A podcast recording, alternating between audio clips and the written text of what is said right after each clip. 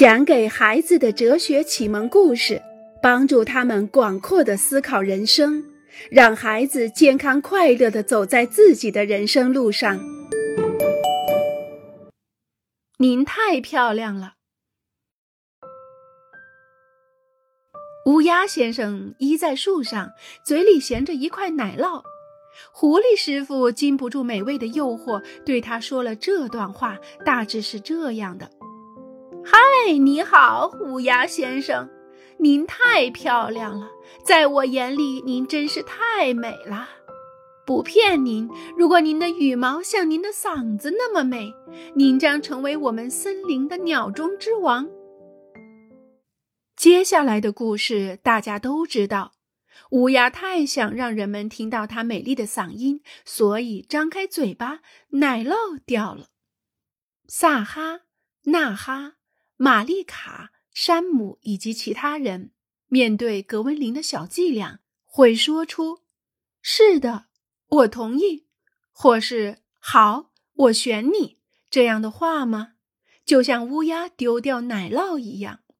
他们会因为格温林的言语而受到干扰，还是会对马赛林的计划更感兴趣？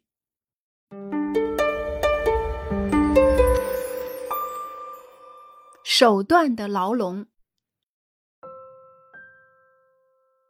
尤尼西亚星球上的人们生活的非常幸福，每个人都有一座漂亮的别墅，草地上开满鲜花，人们丰衣足食。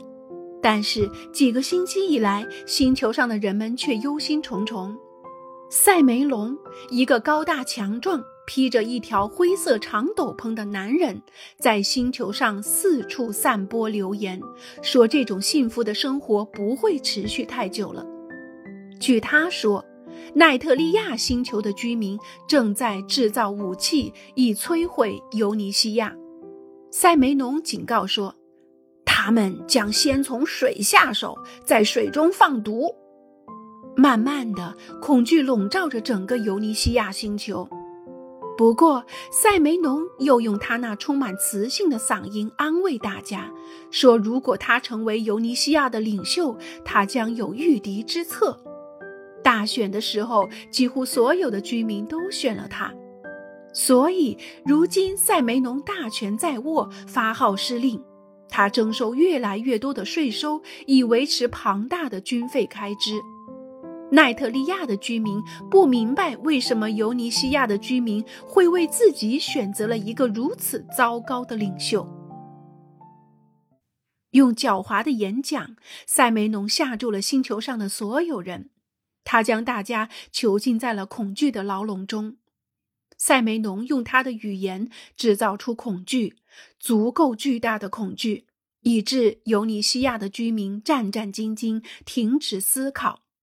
有一种语言的魔术师，他们知道怎样运用语言来使精神昏睡、大脑瘫痪，或是扼杀理性，从而易如反掌地赢得大家的认同。学会识别手段或伎俩，发现诡计、欺骗或是奉承话。这是很重要的，只有这样，才可能不会错误的支持危险的操纵者，才可能不盲目的表示赞同。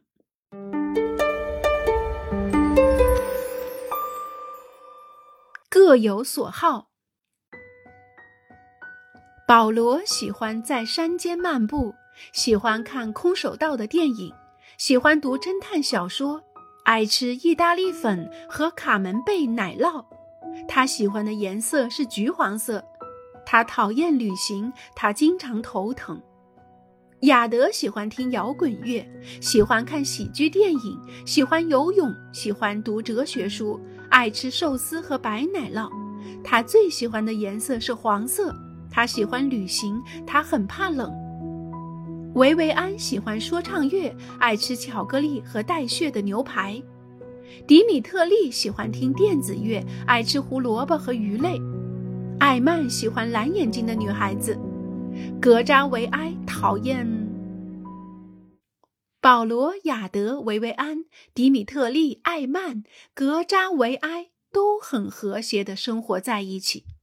在成千上万件事上，人们有各自不同的看法，人们不去对他们寻找共识，然而一切都正常的运行着。如果企图劝说某人感到悲哀、感受热情，或是去喜欢抽象艺术，这将是很荒谬的事情。我们有理由这样说：每个人都有自己的感觉，每个人都有自己的情感，每个人都有自己的喜好。